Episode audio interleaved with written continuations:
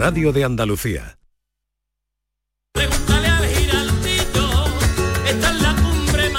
Cuenta la voz de un sabio que para saber de Sevilla le preguntó al giraldillo por los lugares más bellos del barrio de Santa Cruz. Y este le respondió, con aires de azar, maestranza y catedral, la hostería del Laurel has de visitar, y en ella sus tapas, vinos y demás viandas probar. La Hostería del Laurel. Visítenos en Plaza de los Venerables 5 o a través de nuestra web lahosteriadellaurel.com. Porque si le preguntas al giraldillo, Hostería del Laurel, no te la dejes atrás. Vente a Dimarsa, ponte mis manos y dile chao, dile chao, dile chao, chao, chao, empieza ya. Tu autoconsumo, nuestro petróleo es el sol. Di. Únete al cambio. Dimarsa.es Este mes de febrero, Tomares acoge la décima edición de España Debate. Diez años en los que desde Tomares se ha contado la vibrante actualidad española a través de sus protagonistas. Este jueves 17 de febrero interviene Juan Eslava Galán, presentado por Jesús Vigorra, a las 20 horas en el Auditorio Municipal Rafael de León. Ayuntamiento de Tomares. Tomares como a ti te gusta.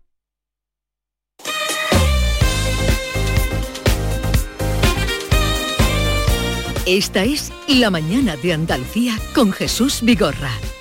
Canal Sur Radio. Y hoy vamos a tratar el tema de la epilepsia como les anunciábamos. Hoy es el Día Internacional de la Epilepsia, una patología que se calcula que sufren unos 65 millones de personas en todo el mundo, 400.000 de ellos viven en España, de los cuales 100.000 son menores, son niños. Y precisamente de niños y de epilepsia vamos a hablar hoy en nuestro programa porque hemos invitado al doctor Juan Rodríguez Uranga, él es neurólogo del Centro de Neurología Avanzada, es ya un referente internacional en epilepsia, en epilepsia infantil también, gracias a una técnica quirúrgica que mejora la vida de pacientes que sufren epilepsia. Hace unos meses se realizaron en el centro una serie de intervenciones quirúrgicas a pacientes, a niños de entre 5 y 14 años que padecían epilepsia. Y ya ha pasado casi un año de estas intervenciones, así que hablaremos con el doctor y con los padres de dos de los niños intervenidos para que nos cuenten cómo están y en qué han mejorado su vida. En estos 10 meses no solo han operado a estos pacientes, a estos ocho pacientes, que fue un hito, en, en pocas semanas, en un par de semanas se produjeron estas, intervenciones, se han seguido operando a niños y también a adultos. Hoy hablamos de epilepsia, así que si tiene alguna consulta, alguna duda, tenemos aquí al doctor, al doctor Juan Rodríguez Uranga, y ponemos nuestro teléfono a su disposición. 670-940-200, pueden dejarnos sus mensajes de WhatsApp. Mensaje, consulta, pregunta lo que ustedes quieran. Bueno, saludamos al doctor Rodríguez Uranga, neurólogo del Centro de Neurología Avanzada, una, una, referencia dentro de su especialidad. Doctor, buenos días. Buenos días. Jesús. ¿Qué tal está? Encantado de estar aquí con vosotros nuevamente y más en un día tan importante para para la neurología y para la epilepsia y los pacientes con, con esta enfermedad. ¿no? Pues nosotros, por nuestra parte, igualmente de que, de que esté aquí, una personalidad de la investigación, como, como usted, pues nos agrada tenerlo aquí en el estudio. La epilepsia, muchos, eh, mucha gente tal vez, eh, hoy el día 14 de febrero, un día muy señalado, muy señalado, día San Valentín, enamorados, entra luego la comercialización también de, de ese nombre y esa marca, pero muchos quizás no sepan que también es el día de la epilepsia y por eso el otro día tocamos el tema de los enamorados, el viernes nos adelantamos para tocar hoy la epilepsia. ¿Desde cuándo se celebra? Bueno, no es celebración, sino eh, conmemoración de la epilepsia en día 14 de febrero. Pues eh, ha, coincidido, realmente no es así, es decir, que el Día Internacional de la Epilepsia se celebra el segundo lunes del mes de febrero. Ah, que no tiene que ver, no tiene un día fijo marcado no, en el No, calendario. el segundo lunes del mes de febrero y ha coincidido con el día de San Valentín, con el día 14 en este año, eh, pero sí es cierto que San Valentín también es el patrón de los pacientes epilépticos, entonces ha sido una coincidencia muy curiosa, ¿no? Por eso se eligió también este mes de febrero eh, como Día Internacional de, de, la Epilepsia. Segundo lunes. Eh, a quien la lleva, pues, o la sufre, la padece y lucha contra ella, lo sabe, pero así de manera general, ¿qué es la epilepsia? Pues realmente es una hiperactividad de una zona del cerebro o de todo el cerebro, se produce una excitabilidad anormal de las neuronas y eso hace que se produzcan manifestaciones anormales que van desde episodios de ausencia, de desconexión, hasta episodios convulsivos. Eh, esta enfermedad, pues su tratamiento inicial van a ser los fármacos antiepilépticos, tenemos que buscar cuál es su origen, si es una lesión o es un problema genético, y en los casos en los que es una lesión y inicialmente no conseguimos controlar esa epilepsia, que eso ocurre hasta en un 30% de los pacientes, es decir, de esos 400.000 que hay en España que comentaba, eh, alrededor de 100.000 son fármacos resistentes, no van a responder. Y tenemos que, y hoy que estamos hablando fundamentalmente de niños, tenemos que intentar definir esa resistencia muy inicialmente para que el paciente no se deteriore por los fármacos y por la actividad epiléptica anormal que está dañando al cerebro. Tenemos que concienciarnos mucho en este día a toda la sociedad de que el paciente debe ser remitido para evaluación precoz en unidades de epilepsia y no estar cambiando un fármaco tras otro cuando sabemos que si no han funcionado dos, las posibilidades de que se controlen están por debajo de un 3%. Pero es, ha dicho usted, una enfermedad genética y también por alguna alteración. Eh, la mayoría mm, o qué importancia tiene? ¿Qué porcentaje hay de genéticos? Y, Va a depender de la edad, es decir, las enfermedades genéticas normalmente van a debutar en las primeras dos décadas de la vida, ¿eh? es decir, que eh, hay muchas enfermedades que, eso, que se produce una mutación o una delección puntual en el código genético y va a generar esta epilepsia. Y no hay lesión en el cerebro estructural. Pero cualquier daño que se le produzca al cerebro, llámese un traumatismo cranoencefálico, llámese un tumor, llámese una cirugía, llámese una meningitis, es decir, cualquier daño que sufra el encéfalo, la corteza cerebral, va a irritar al cerebro o puede irritarlo y producir una epilepsia en el tiempo, que no tiene que ser inmediata. Es decir, tienes un traumatismo hoy, hay que abrir la cabeza para sacar un derrame o un hematoma, pero la epilepsia puede evitar 18 años después. ¿Y eso por qué ocurre? Si el daño está hecho desde hace 18 años, porque eh, tenemos a nivel eh, orgánico determinadas sustancias que inhiben esa actividad cerebral normal y otras sustancias que van a excitar entonces tiene que haber un balance que a veces se descontrola ese balance entre esos neurotransmisores, glutamato, GABA, 18, 15, dos días después de ese incidente que va a generar epilepsia en el tiempo. Doctor, eh, ¿hay personas que tienen epilepsia y no lo saben? Pues sí, es decir, que muchas veces llegamos tarde al diagnóstico de epilepsia. Es decir, eh, hay pacientes que, eh, como comentaba, las manifestaciones de la epilepsia son muy variadas. Es decir, claro, la convulsión es lo más llamativo, pero, pero las ausencias igual menos. Eso es. A veces son episodios en los que el paciente no se desconecta del todo, simplemente tiene una sensación de angustia que le sube por el estómago ascendente. Otras veces tienen un trastorno de conducta no habitual en el paciente. Son siempre episodios muy breves. La es raro que sean episodios más allá de 2-3 minutos. Cuando eso ocurre hablamos de estado epiléptico o estatus epiléptico y eso no es tan frecuente. Mm. Pero son cambios muchas veces muy sutiles y durante años muchos pacientes son seguidos por el digestivo, seguidos por el psiquiatra, eh, eh, por manifestaciones que son poco, poco habituales o bastante extrañas y el neurólogo eh, a veces llega tarde porque no, no, se ha considerado la opción de epilepsia. ¿Y cuanto antes se diagnostique la epilepsia es mejor para el paciente? ¿Hay más posibilidad de que lleve una vida normal? Sí, esas descargas epilépticas van a ir dañando la, la zona cerebral donde se localizan en el caso de epilepsias focales, es decir, las epilepsias que se localizan en el lóbulo temporal, van a dañar la memoria, las que se localizan en el lóbulo frontal van a dañar la atención y la conducta, las que se localizan en el lóbulo parietal o, en la zona del lenguaje van a ir dañando el lenguaje eh, en la capacidad de cálculo, es decir, cada zona del cerebro tiene su función y si el foco está ahí, esas descargas que están ahí incidiendo y castigando al cerebro van a hacer que se deteriore. Por tanto, cuanto antes se ataque a ese foco, con los fármacos, con la cirugía, con técnicas de estimulación cerebral, con determinadas dietas cetogénicas ricas en grasas que también han demostrado que son eficaces para controlar el foco epiléptico, eh, vamos a conseguir revertir ese daño cognitivo y a veces motor. Es decir, si está en la zona motora, se va deteriorando la zona motora y va perdiendo fuerza el paciente progresivamente y habilidades en la psicomotricidad fina. Es decir, que cuanto antes se aborde el problema, antes vamos a conseguir resultados y no se va a deteriorar el paciente. Pero mm, eh, la persona diagnosticada con epilepsia, ¿eso es crónico para toda la vida? Sí. sí. Es decir, las epilepsias genéticas, sin duda, es un proceso crónico.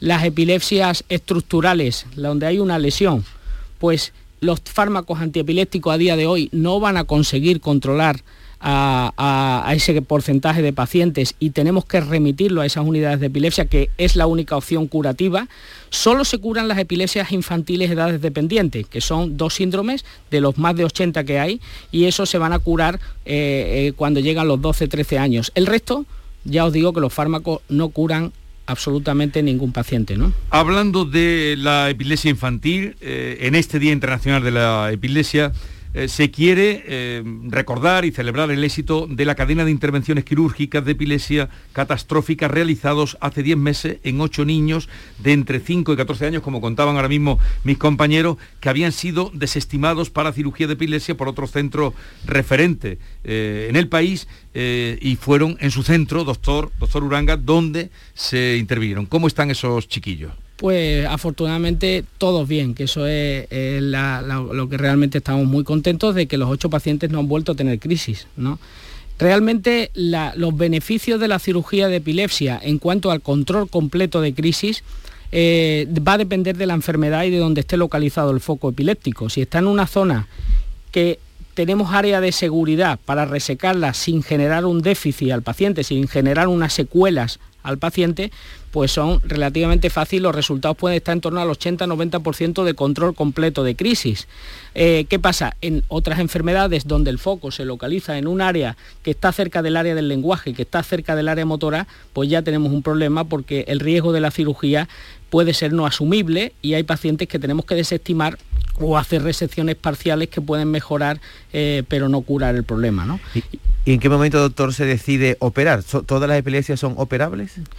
Paciente con epilepsia focal, donde somos capaces de localizar una lesión y esa lesión está en un área abordable y sin grandes riesgos para el paciente de generar un déficit inasumible, hay que operarlo cuando ya se han probado fármacos, ha pasado un año del inicio del diagnóstico y no se ha controlado. Porque ya os digo que las posibilidades de controlarse están por debajo de un 3%. Es más, ¿Sabes cuánto tardan los pacientes estos en llegar con epilepsia de difícil control a las unidades de epilepsia para plantear la cirugía a día de hoy? No en España, sino en el mundo. ¿Cuánto? Tardan 20 años de media en llegar a las unidades de epilepsia. ¿Y qué otro problema tienen eso? Que solo llegan el 1% del paciente candidato a cirugía. Es decir, que todavía pues la cirugía se ve a nivel social, y no solo a nivel social, sino también a nivel de los médicos que no están metidos en estas unidades, como por la falta de conocimiento todavía, incluso dentro de la sociedad médica, como una posibilidad de curación. Bueno, vamos a un poco a incidir en esa, eh, en esa trabajo, en esa operación que se hizo de esos niños, de ocho niños que usted llevó a cabo. Inma Márquez es la madre de Iker, uno de los niños con epilepsia catastrófica, que ahora nos dirá ese nombre que ya, ya echa para atrás el nombre de catastrófico. ¿eh? Mm. Sí, sí, bueno, hagámoslo ahora. ¿Por, qué, eh, ¿Por, qué, se llama epilepsia catastrófica? La verdad que es un nombre que a mí no me gusta, no me gusta, pero que realmente a nivel internacional, la Liga Internacional de la Epilepsia lo ha apodado así y, catastrófica porque es una catástrofe, porque no solo a nivel de control de las crisis, sino el riesgo de estatus epiléptico, el riesgo de muerte súbita, el riesgo de, de, retraso cognitivo y la gran carga a nivel social, familiar, eh, el alto grado de discriminación que van a eh, ocasionar a nivel social este tipo de pacientes pues se ha denominado así a nivel internacional. Bueno, eh, esa experiencia de la que queremos hablar, les decía que Inma Márquez es madre de Iker, uno de los niños de epilepsia catastrófica que fue operado por el equipo central de neurología avanzada en eh, hace 10 meses. Inma, buenos días. Hola, buenos días, ¿qué tal? Estamos aquí con el doctor Uranga, que usted lo conoce, ¿no? Sí, sí, lo conozco. He tenido el placer de conocerlo. Bueno, pues díganos mm, cómo se encuentra Iker, cómo es su vida, cómo va. Pues Iker es genial, ha cambiado al 100% en todo. Desde el primer día sin, crisis, ninguna, no han vuelto a aparecer, nada de crisis. Y luego pues ha cambiado en todo, está más sociable, eh, en el tema en el cole la atención también ha mejorado y bueno, no parece ni el mismo. No y, parece ni el mismo. y no, no ha vuelto a tener eh, pues esas crisis eh, de convulsiones. Eh.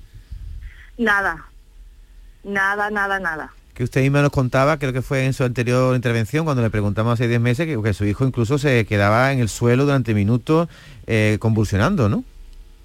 sí, lo pasaba, lo pasaba fatal perdía así como un poco el conocimiento, luego era darle la crisis y, dormirse, pero vamos, fulminante, dormirse, llamarnos del cole que se, había caído y se había quedado durmiendo, vamos. y ahora pues bueno, la verdad es que no nos lo creemos. Sí, la verdad es que es que Isma, lo, lo, lo, complejo del caso de, de Iker era el tipo de intervención que se había que realizar, que era una desconexión del hemisferio enfermo. Él, tenía un antecedente de un ictus eh, perinatal y ese ictus eh, generó una hemiparesia, una debilidad eh, en la parte contralateral a la lesión y esa hemiparesia lógicamente teníamos que intentar con la cirugía desconectar medio cerebro pero no empeorarle el déficit, ¿no? Y, ahí hay que realizar una serie de estudios previos de resonancia, que Isma recordará que tuvo que ir a Madrid a hacerse unos estudios específicos de resonancia funcional, resonancia motora, y ese tipo de estudios pues, nos permitió junto con toda la evaluación, pues definir que, no iba a generar un déficit irreparable en su caso, ¿no? Porque había que pues eh, desconectar medio cerebro por la zona central, los cerebros están unidos por el cuerpo hmm. calloso, hubo que desconectarlo y después sacar de toda la zona del lóbulo temporal y desconectar a nivel de la ínsula y a nivel de estructuras mediales, ¿no? Entonces eh, es un es interesante porque tuvimos la oportunidad de hacer esto en cuatro pacientes en este, en este pool de pacientes que operamos en aquella fecha y afortunadamente todos, ninguno hubo un empeoramiento del déficit motor que tenían. Estos niños no usan bien la mano o usan algo la mano y, hay que intentar que, no haya un empeoramiento de ese déficit, que, sea peor el remedio que la enfermedad. Por tanto, es muy importante en cirugía de epilepsia, no es igual que una cirugía de un tumor, que ahí vamos a vida o muerte o eh, tal, aquí tenemos que el paciente tiene que quedar bien y mejor que estaba, lógicamente, si no, no tiene sentido. Entonces hay que afinar mucho. ¿no? Vamos a saludar también a Juan de Dios Toro, es el padre de un niño de 13 años con el mismo nombre que también se operó el año pasado de epilepsia. Eh, Juan de Dios, buenos días. Buenos días, Jesús, ¿qué tal? A ver, pues encantados de poder hablar con usted y de que nos diga cómo, cómo ha evolucionado su, su chaval después de la operación que llevó a cabo el doctor Uranga y su equipo. Bueno, pues la verdad que nosotros estamos muy contentos desde que nos intervinieron, porque bueno, cuando era un niño también con este problema, eh, siempre estábamos con el colegio, nos llamaban que, bueno, pues eso, que le había dado una crisis, que estaba mal, que ningún profesor se quería un poco responsabilizar, ¿no? De, pues del problema de estos niños y bueno, pues la verdad que desde que nos intervinieron, él está muy bien, muy bien, está muy tranquilo, mucho más coordinado, mucho más centrado y bien. Y, no, ha vuelto a tener ningún problema. Nada, nada, todo bien. Pero doctor, ¿podría decirse que estos niños, mm, estamos hablando con los padres de dos eh, y los que usted operó hace 10 meses, ¿están curados o eso no se puede decir? Eh, la epilepsia, el, tiempo nos dirá, es decir, que aquí el problema está en las crisis en el día a día, en la falta de control. Eh, Juan de Dios, Iker, pues tenían crisis plurisemanales y hay algunos de estos niños que tenían varias crisis diarias, ¿no? Y tenían que ingresar continuamente en centros hospitalarios para tratamiento intravenoso y tal. Es decir, que eh, solo con que seamos capaces de controlar las crisis vamos a mejorar su calidad de vida. Eh, sí es cierto que al ser epilesias tan complejas, con malformaciones de medio cerebro que se han desconectado, eh, esa actividad está controlada y eso va a hacer que mejoren cognitivamente en su evolución y funcionalmente. Que podamos quitarle la medicación a casos tan complejos, pues probablemente de tomar 3-4 fármacos antiepilépticos consigamos dejarlo con uno o con medio, por así decirlo, con dosis más bajas. Eh, en algunos de ellos conseguimos quitarlo. En epilepsias del adulto, epilepsia del lóbulo temporal, quitamos el tratamiento en 3-4 años en la mayoría de ellos. En estos niños con epilepsia tan complejo, el tiempo lo dirá, pero que reducir drásticamente la medicación, seguro que en, en dos, tres años estos niños van a tomar simbólicamente eh, poca medicación, sobre todo los, los que se ha realizado esta desconexión y estamos seguros que está totalmente desconectado el cerebro. Juan de Dios, su hijo, bueno, mm, nos cuenta que ella se apunta a las excursiones, las actividades de clase, tiene una vida más normal. Sí, Sí. Pero en algún momento, porque es una operación que, bueno, en su momento usted y su esposa tuvieron que pensársela, ¿dudó usted en, operarlo o no? ¿O se puso en manos del señor Uranga porque sabía que iba, el niño iba a mejorar? Hombre, yo esperaba lo mejor de él y, de hecho cuando nosotros fuimos a consulta las primeras veces, eh, pues ya se lo dijimos, mira, nosotros nos vamos a poner en sus manos, nos lo recomiendaba mejor porque el miedo siempre lo tiene, ¿no? Porque es una intervención bastante importante, ¿no? Ali ya lo había intervenido también cuando tenía menos de dos años y ya sabíamos lo que era este tipo de intervención, pero bueno, él nos dijo que la única solución era esa y que había mucha posibilidad de que, de que fuera bien y la verdad que no nos lo pensamos, ¿no? Y de hecho estamos muy contentos, ¿no? Yo desde entonces, por mi trabajo de maga, yo viajo mucho, antes era un sin vivir porque es que no podía salir, siempre estaba pensando si le pasaba algo, estaba afuera, y ahora ya es todo más tranquilo, ¿no? Mm. Doctor Uranga, ¿desde cuándo lleva usted interviniendo, haciendo cirugía eh, en caso de epilepsia? Nosotros empezamos en el año 2004 a, hacer intervenciones y, y, bueno, y no hemos parado. Es decir, que en estos, en estos 16, 17 años pues hemos hecho más de 250 cirugías de, epilepsia y hemos estudiado muchos más pacientes con electrodos invasivos, con estudios más complejos.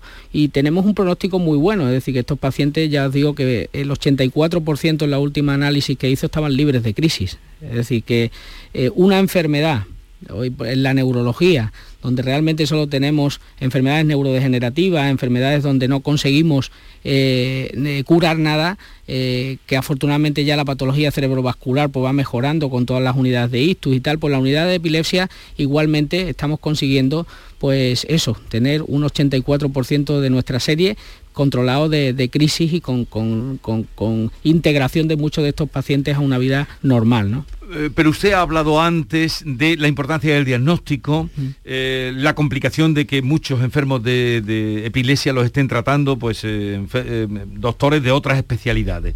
Mm, ¿Cómo proceder? ¿Cómo actuar, no sé, alguna idea para padres, familias que nos estén escuchando, donde se encuentren, se puedan encontrar en una situación de no saber qué tiene su hijo? Pues sí, yo creo que desde las mismas familias tenemos que incidir a nuestros médicos que llevan a nuestros niños y a, nuestro, y a, los adultos de que si no se ha controlado en un año con tratamiento, que no hay que dar más vueltas, que hay que intentar reevaluar si existe una opción curativa de la epilepsia y, remitirse a unidades eh, especializadas, ya sea el CNA o sea en Andalucía hay, hay un centro en, Granada, en el Virgen de las Nieves. Eh, en, España hay como siete eh, centros de referencia para cirugía de epilepsia en, en las comunidades eh, en Madrid, en Cataluña, en Galicia, en el País Vasco, en Andalucía, en Granada y después estamos tres, tres unidades privadas de cirugía de epilepsia que también hacemos esto aquí en Sevilla, en Madrid y en Barcelona.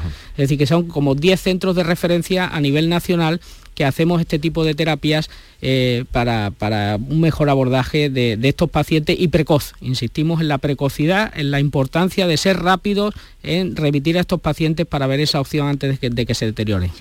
Pues vamos a despedir a Juan de Dios Toro y a Inma Márquez. No sé si quieren comentar algo o alguna consulta o cualquier cosa al doctor Uranga. No, vamos bien, yo simplemente pues eso, pues agradecerle toda la atención y el trato que hemos tenido durante este tiempo, tanto él como a todo su equipo, y que ellos sepan de que estamos muy contentos de que les apoyamos en todo lo que necesiten y demás. Muchas gracias. Y eh, lo, mismo, sí, agradecerle a todo el equipo y, y nada, y que bueno, pronto nos tenemos que ver en consulta.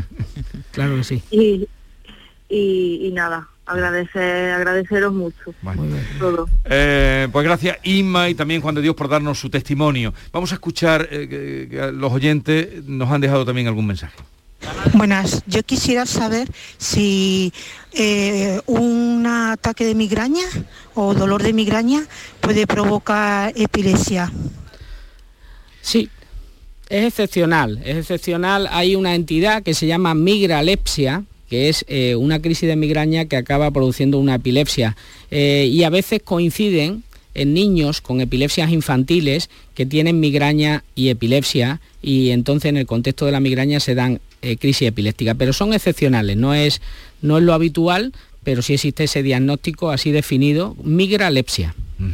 Bueno, doctor mm, Juan Jesús, es Jesús también, ¿no? Sí. Somos tocayos. Sí. Rodríguez Uranga, neurólogo del Centro de Neurología Avanzada. Gracias por la visita, por eh, los ánimos que da usted también a esta enfermedad que afecta a muchas personas. No sé si tiene el dato en Andalucía, cuánto 400.000 en España. Sí. Decía eh, Maite, no sé si tiene usted el dato. Sí, eran en torno a 120.000. En Andalucía. La mayoría niños. Sí, la mayoría, de ellos. Bueno, no, no, hay, hay eh, se reparte entre niños y adultos. La epilepsia es a cualquier edad. Ah, es verdad, los 100.000 eh, que decíamos eran niños en España. Eso 100 niños en España. Eso es, pero las más complejas son en los niños. Y también decir Jesús que el CNA, aparte de su sede en Sevilla, tiene sede satélite en tres ciudades más de Andalucía, en Huelva, en Chiclana de la Frontera y en Málaga. Así, así Pues gracias por la visita, enhorabuena por los éxitos, doctor. Muchas gracias. Y que vaya todo bien. Gracias, gracias, un placer estar aquí. 10.30 minutos de la mañana. Información, cercanía, diversión. Así es la tarde de Canal Sur Radio con Mariló Maldonado. Tu programa de radio de las tardes en Andalucía. Con toda la actualidad y las historias que más te interesan. La tarde de Canal Sur Radio con Mariló Maldonado. De lunes a viernes desde las 3 de la tarde. Quédate en Canal Sur Radio. La radio de Andalucía. Hoy es el día de los enamorados y descansa en casa. ¿Qué te quiere? Te ha preparado una gran oferta en colchones, una oferta jamás oída, con descuentos más que increíbles.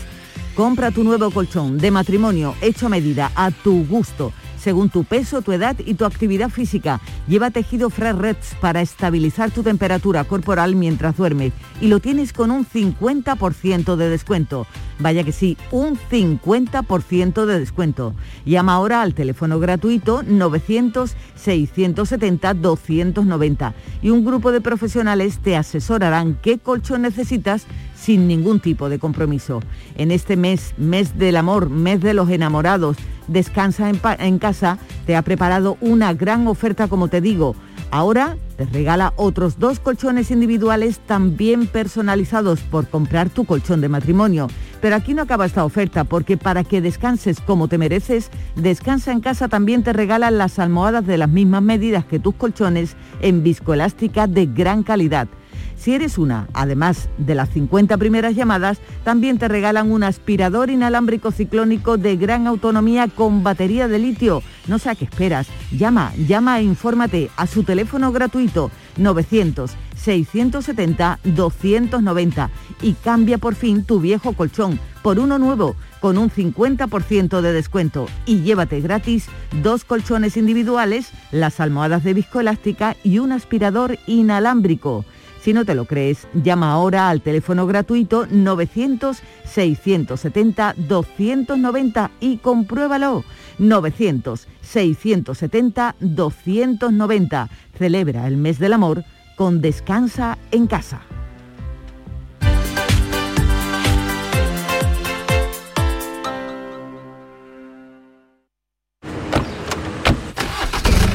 ¿Nos vamos? Sí, espera, que quiero escuchar la fecha ganadora en el último sorteo de mi día de la 11. 17 de septiembre de 2008. El día que salí de cuentas. María, qué memoria. Qué va, pero hay fechas especiales que no se olvidan. Y más si te toca uno de los miles de premios que cada lunes y cada jueves puedes conseguir con mi día de la 11. ¿Y cuándo dices que naciste tú? a todos los que jugáis a la 11, bien jugado. Juega responsablemente y solo si eres mayor de edad.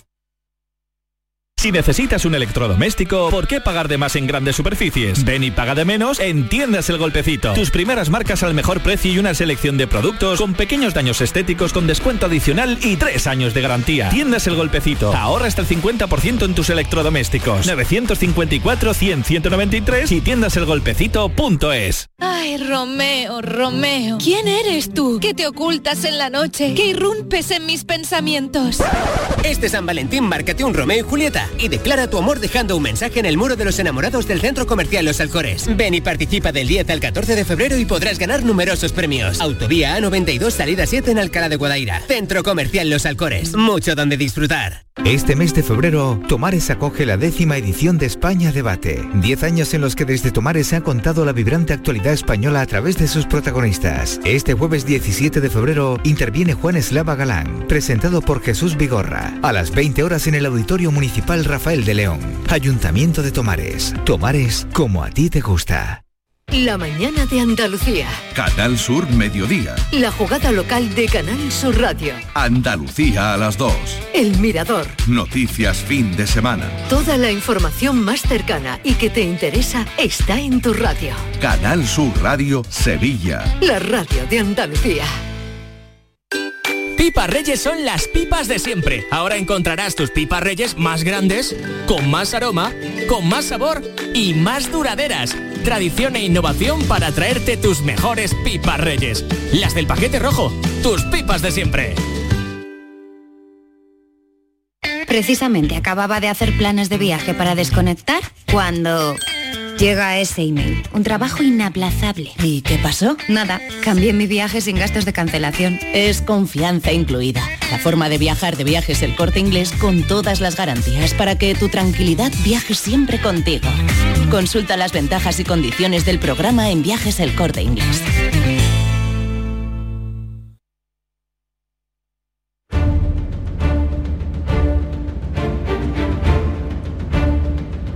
El público tiene la palabra.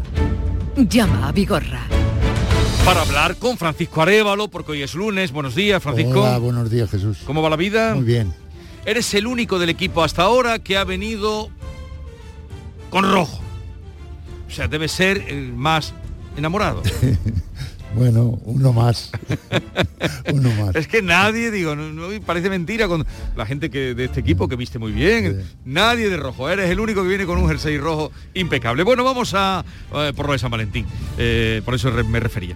Vamos a lo que nos contaba Ana, que fue la semana pasada, lunes pasado, justamente decía esto. Eh, compramos un coche en Ocasión Plus de Sevilla Valen en la carretera Suminencia a finales de abril del año pasado. El comercial nos dijo con garantía total de un año. Era un coche de ocasión. Traía una bola de enganche de serie, de fábrica. Lo probamos en diciembre con una caravana y resulta que no funciona las luces de posición. En el salpicadero sale mm, un que pone anomalías del sistema. Lo llevamos al taller de, Sevilla Vagen y dice que no lo cubre la garantía, sin darnos ninguna explicación el por qué. Pues vamos a ver qué ha pasado. Ana, buenos días. Buenos días. A ver, Hola, cuéntanos. Pues va bien la cosa.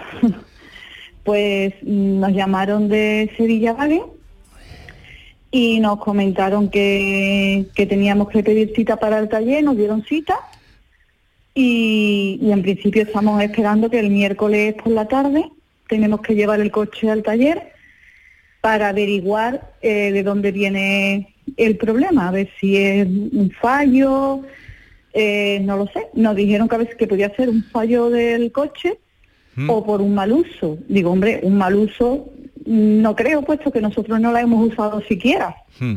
Nosotros lo que hemos, lo hicimos fue probarla nada más y ya está. Bueno, O sea, Ana, ya, hay, ya hay cita que... Eh, Ana, es muy importante, Dígame. buenos días. Eh, Buenos es, muy, días. es muy importante que cambien un poco la versión. Esto es una venta, o sea, una compra que se hace a través de, de un sistema eh, que no es el vendedor Sevilla Wagen, ¿vale? Es eh, un- una empresa eh, como de renting afi- afincada en- por Volkswagen, ¿vale? Y la Sí. entrega la hace Sevilla Wagen. Lo que me parecía a mí raro que he estado peleándome con esta gente, en el sentido que no es normal que le digan no está cubierto sin saber cuál es el origen del problema. Eso me parecía Claro. gravísimo. Que tú le Claro. digas a un cliente, porque tú representas la marca, que eso no está cubierto sin dar explicaciones ni por lo menos a analizar cuál es el problema, ya me parecía gravísimo. ¿Y qué hemos hecho? Bueno, dos cosas muy importantes. La primera es que el miércoles se va a analizar, que yo estaré pendiente, van a, a determinar la causa y, y posteriormente de la causa eh, comunicarán al, al- al vendedor directo el problema para que se haga cargo de ello. Esa es mi opinión, ¿vale? Pero vamos, Claro, que, claro. que vamos a esperar al miércoles, ¿vale, Ana? Sí, hombre, claro, en principio no hay ningún problema. Lo que pasa es que, claro, yo sé que eh, tiene que tendrá que cubrirlo el vendedor directo, Correcto. pero Pero claro, nosotros se lo compramos a Sevilla Vale, entonces nosotros le pedimos reclamación a ellos, porque no sabemos quién no, es el que... No, no, no, Ana, no. Eh, ustedes, ustedes compran el vehículo a la empresa que usted ha nombrado al principio, ¿vale? Mm. Lo que pasa que la entrega, representando aquí, porque esta empresa está en Barcelona. ¿eh? Eh, quien representa a esta empresa es Sevilla Wagen, que es la misma marca, y hace la entrega, pero el vendedor no es Sevilla Wagen, ¿vale? Pues Ya, ya, ya. Vamos a ver cómo sale eso, Pero bueno, se que- eso se va, se va a re- se va a arreglar, en mi opinión, seguro, vamos. se cita el miércoles y ya nos contará. sí, confía, confía, Ana, confía. Eh, que Muy para eso ha llamado. Venga, hasta luego. Muchas gracias, gracias. Loli, buenos días. Hola, muy buenos días. Venga, cuéntanos qué te pasa a ti, mujer. Vale, encantada. Ante todo, a- eh, o sea, felicitar, felicitar a vosotros por el programa y lo que hacéis. Bueno, Bueno, mire, lo mío es que en verano se detecta, nosotros detectamos que hay una pérdida de agua en lo que es la piscina y bueno, decidimos llamar seguro de, de Manfred, que es el que tenemos, y nos mandan un, un jefe de zona, un perito, llamémosle, a, a que lo verifiquen a ver qué tipo de, de fuga hay. Me abren tres zanjas, o sea, tres agujeros para localizar lo que es la, la fuga. A los varios días, a los varios días contactan con, conmigo, o sea, me, perdone, contactan con mi marido y le confirman que, bueno, a los varios días no, pasó una semana aproximadamente, o quizás más. Y le indica a una chica que le dé el número de cuenta y el DNI que va a indemnizar. Dice él, pero bueno, es que yo no sé qué indemnización es. Dice, no, no se sabe todavía. No, pues mire usted, ya, ya le llamaremos más adelante, ya le confirmaremos. Bueno, pues nos quedamos ahí y a los pocos días recibimos una notificación diciendo que no se procede, o sea, que no cubre la avería, porque los tubos de la piscina no son los adecuados. Bueno, como yo fui con el perito a, enseñárselo, porque yo tengo más disponibilidad que mi marido, pues decido llamarle le pregunto, le digo su nombre, le digo, hola, mira, que soy señora tal, y, le digo, mire usted, que es que me ha llegado una documentación, pero mire lo que me ha pasado, que me habían llamado anteriormente, y el señor me dice, bueno, esto usted tiene que hacerse caso, caso de la carta que ha llegado, yo no tengo por qué confirmarle nada. Le digo, pero mire usted, dígame usted qué tipo de haber abierto tres o cuatro zanjas, mm, los tubos son los que se ponían hace 20 años en la piscina y ponéis que no son los adecuados porque no son los de ahora. Entonces, mm, a ver, yo lo que quiero es saber por qué motivo no lo cubre. Y dice, mira señora, que lo que usted me trató fatal, me, me sentí súper humillada, lo que usted tenga que hacer, paga usted lo que es la, el arreglo y, y mande la fotocopia de, de ese pago y presente reclamación. ¿Me guarda el teléfono? Parece ser que le molestó que yo le dijera que los tubos eran los adecuados a- hace 20 años que habíamos hecho la piscina. ¿Qué ocurre? Que a los dos o tres días yo no estaba tranquila y digo, esto no se va a quedar así, voy a volverle a llamar. Le llamo de nuevo y el señor es un poquito grosero, me volvió a tratar fatal, dijo que él no tenía nada que hablar conmigo, que lo que decía la carta es lo que era. Entonces yo decido mm, de eso, buscar los papeles a ver si hay algún tipo de reclamación. Presento una reclamación, me lo coge una chica, le explico todo lo que me ha ocurrido, que me habían llamado diciendo que me lo cubrían, que habían abierto dos o tres zanjas para, para confirmar la fuga. Bueno, en definitiva, le digo el trato de este señor conmigo y la chica, digo, mire usted señora, yo estoy un poco mal porque no me han tratado bien y yo voy a llegar donde haga falta. Cuando yo le dije que yo iba a llegar a la OCU, me dijo, mira, ¿a usted no le importaría que pasara otro jefe de zona a verlo? Le digo, si se va a hacer algo. Bueno, mira, vamos a intentarlo. Bueno, pues quedamos ahí, yo accedí, el jefe de zona llega y a los dos o tres días me, me veo un ingreso de 193, 190, no sé exactamente el importe. O Y sea, me al queda- principio Loli eh, le dicen que no hay cobertura y luego le hacen un ingreso como que sí hay cobertura en 194 euros Claro, aproximadamente. ¿sabe usted por qué? No. Ah, bueno, una cosa que, que comento es que resulta que la chica que de calidad que me atendió para la reclamación me dijo, esta señora no tiene cobertura porque los tubos no son los adecuados. Le digo, mire usted, he tratado de explicarle al señor tal, porque sé hasta el nombre de él, y sé que es un poquito grosero porque yo ya me he informado en el pueblo, vamos.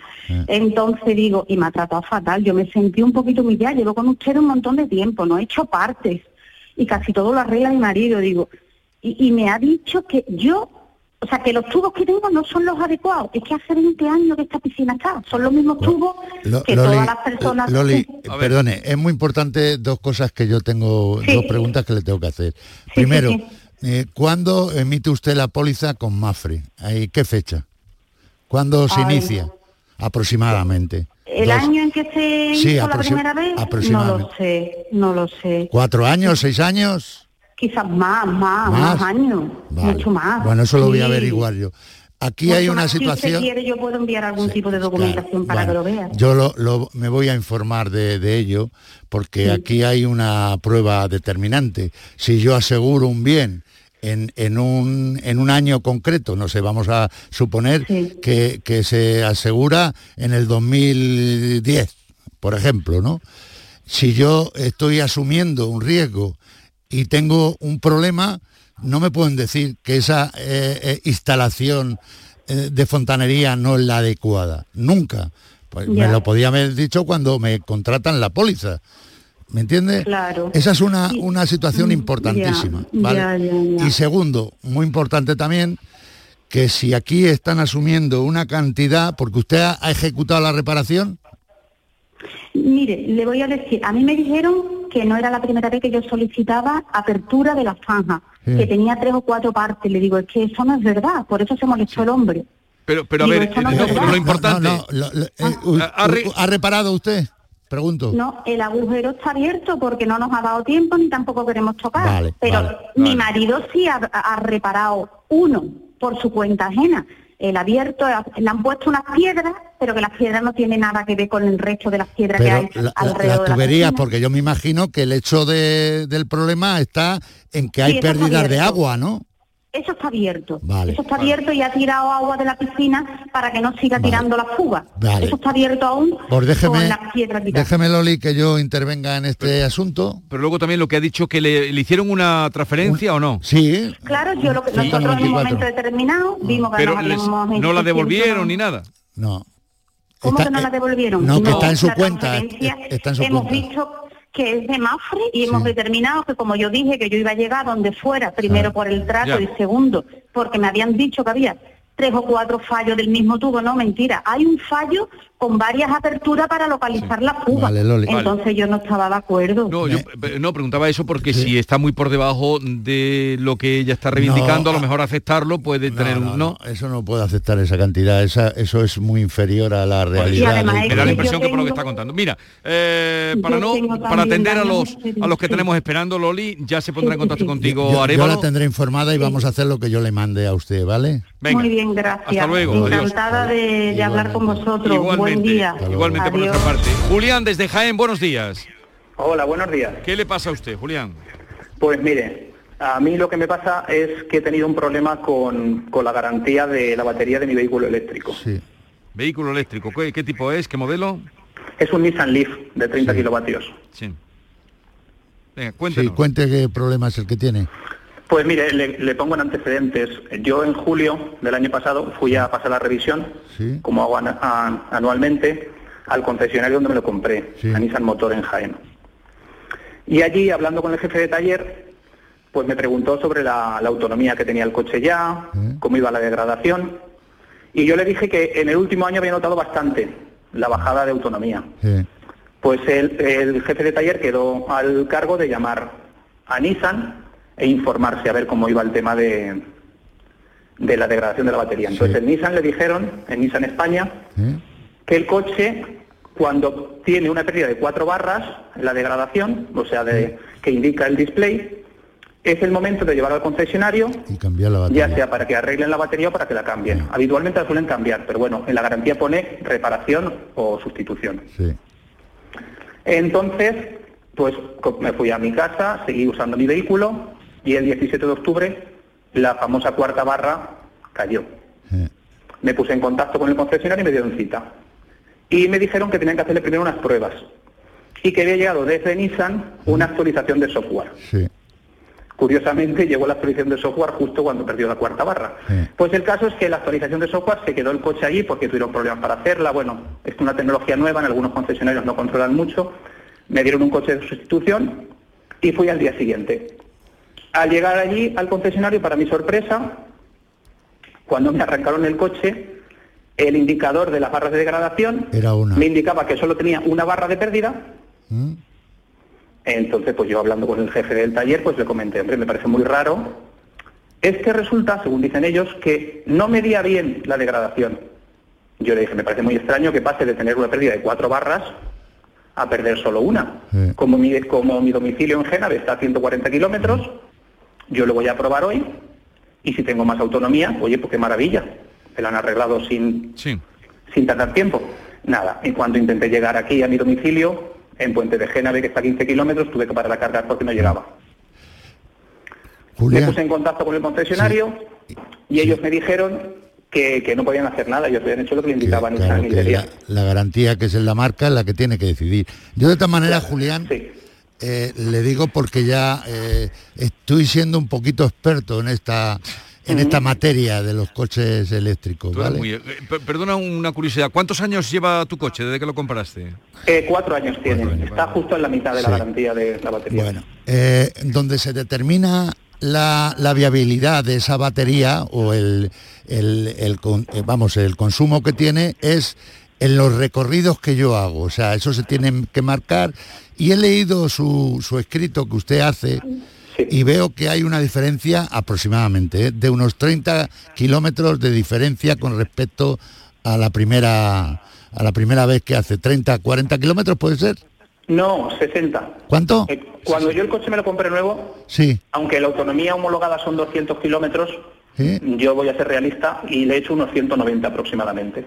vale Y ahora puedo hacer unos 130. Pero siempre estamos hablando de conducción ultra eficiente, de no poner aire acondicionado ni calefacción. Eso, eso es mucha cantidad. Yo creía si de, es la de pérdida. la pérdida es considerable, por lo tanto, déjeme que yo me mueva a través de Nissan España, porque aquí quien quien debe de conocer esta situación es atención clientes de Nissan.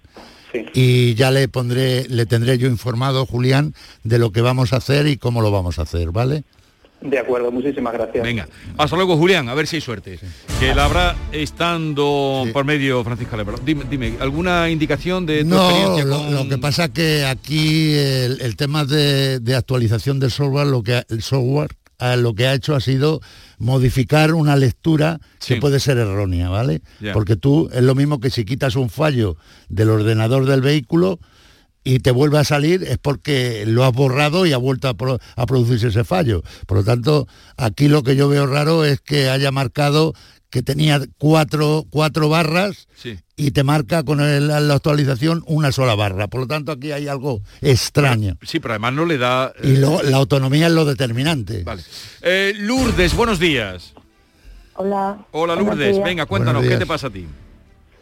Pues nada, que resulta de que en noviembre se me cae el techo del cuarto de baño. Sí. Me llama un tío mío y me, porque está viviendo allí y me dice que lo que ha pasado. Y yo estaba trabajando. Entonces, mm, en ese momento yo no podía acudir. Y resulta de que mi tío habla con, con la vecina de arriba y por lo visto bajo, vamos, el que el que fue por parte de la vecina de arriba fue un fontanero y le dijo que, que no había humedad en, el- en lo que es la parte de, de, de lo del techo de- Sí. del cuarto de baño. Entonces mm, dijo mi tío que si había humedad, habla conmigo y digo, bueno, pues entonces mm, lo que voy a hacer es que voy a ir para allá, lo voy a ver yo, a ver si hay humedad o no hay humedad. Cuando veo de que, de que había humedad, se lo digo a la vecina por WhatsApp y resulta de que contacto con mi seguro y le digo lo que pasa. Total, que, que después de casi un mes, porque se me pasó en noviembre, esperando un mes, llegó la, de- la del seguro, la Sí. perito de mi seguro, Sí. y mira aquello con un fontanero, y me dijo, bueno, cuando termina de mirar aquello, ni tocó nada ni nada, solamente ojeo a la Pero. ¿qué, qué deciden? Eh, pues mm, lo único que me dice es que, mm, digo, bueno, mm, vaya a venir alguien a recoger los escombros porque el techo... Dice, no, no, usted ya lo puede recoger. Digo, no, no, Digo, yo voy a esperar que venga alguien a que me recoja esto, ¿no? Y me arregle esto. Total, que, que me dijo que iba a hablar con él de la comu- comunidad, Sí. que me, me dijo la perito mía que iba a hablar con la de la comunidad. Sí. Como Porque causante de los daños que usted tenía, ¿no? Exactamente, Vale. decía que la de la de la vecina no tiene nada que ver. Yo ahí como no entiendo tampoco, pero bueno, Y, y Lourdes, perdone, ¿en qué situación se encuentra ahora mismo su, su vivienda? Pues que llevo desde noviembre con... Que con está en la misma en la misma situación que estaba con sí, anterioridad. exactamente. Vale. El techo caído, los Vale. escombros sin recoger. sí. No, los escombros sí Ya, está ya. recogido porque Sí, claro. mi- Ya, ya, ya me imagino. Pero Pero que no te han dado ninguna solución. nada, nada. A ver. Ahí Eh, se están pasando la pelota porque por lo visto el seguro de la vecina es la misma que el mío. Sí. Anda. Allianz, ¿no? Entonces, Allianz. Sí, exactamente. Vale. Esa. Vale. Y pago un dinero, ¿eh? Sí. Al Ya, año, ya me 400 Bueno, pues es su compañía la que tiene que potenciar ahí su defensa y defender sus intereses, aun siendo la misma entidad aseguradora, ¿vale? Tiene Ya, que reclamar pero- a la comunidad y usted es comunera también, eh, tendrá una participación de comunera y tiene que hacerle ver al Pero- presidente, eh, quien sea de esto, que, que trate, yo ya la tendré informada Pero, a ver, una cosa, Arevalo. Eh, Lourdes, ¿han diagnosticado oh, en la avería. la, causa, avería? sí. ¿Dónde está? ¿La causa la han Sí. diagnosticado? Eh, ¿Al menos? Eh, mm, dijo que, que tenía que, dice, parece que es de la comunidad. es la comunidad, Es sí, lo la, la parte superior. Pero a mí no me dio, pero es que a mí ni me han dado parte el apellido ni nada, hermano. Bueno, Lo bueno. he reclamado, he vuelto a llamar muchas veces porque de un lado te pasan a Sí, otro. y así desde noviembre. Arevalo, ¿cómo ves esto? de- Lo veo bien, lo veo para gestionarlo y Sí. reclamarlo, sí. Yo voy Lo a que tantas veces hablamos, desde claro. noviembre, o sea, te viene, No, una, no te viene tiene- un problema y te Y, quedas ahí y que además estarán viviendo, si viven en la Eh, en, en la casa, tendrán est- estarán en una situación incómoda, ¿no?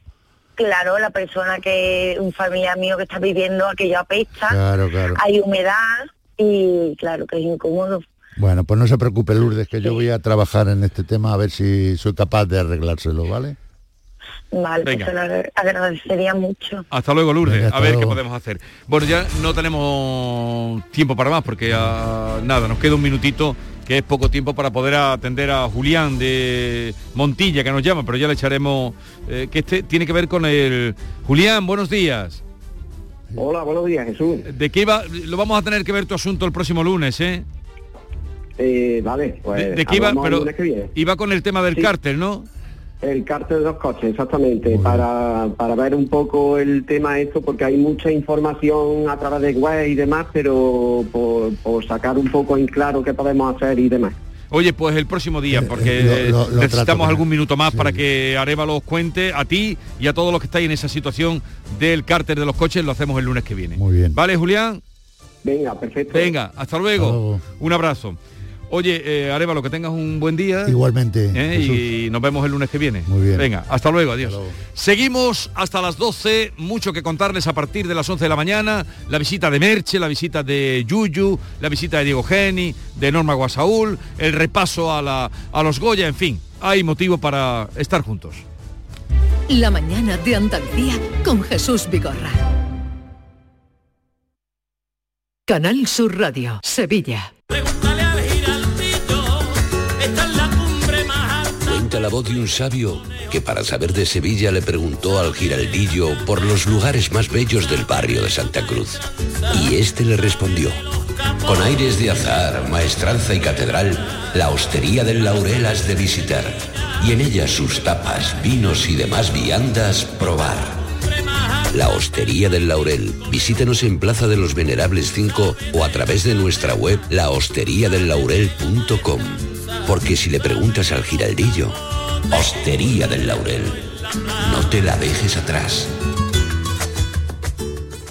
Este mes de febrero, Tomares acoge la décima edición de España Debate. Diez años en los que desde Tomares se ha contado la vibrante actualidad española a través de sus protagonistas. Este jueves 17 de febrero interviene Juan Eslava Galán, presentado por Jesús Vigorra, a las 20 horas en el Auditorio Municipal Rafael de León. Ayuntamiento de Tomares. Tomares como a ti te gusta. En Canal Sur Radio, Por tu salud, responde siempre a tus dudas. Este lunes dedicamos el programa a las alteraciones y enfermedades de los pies. Desde el escafoides de Rafa Nadal hasta las uñas encarnadas repasamos todas tus dudas y preguntas con la colaboración del Colegio de Podología de Andalucía a través de la especialista Silvia San Juan en directo. Envíanos tus consultas desde ya en una nota de voz al 616-135-135. 616-135-135. Por tu salud. De lunes a viernes, desde las 6 de la tarde, con Enrique Jesús Moreno. Súmate a Canal Sur Radio, la radio de Andalucía.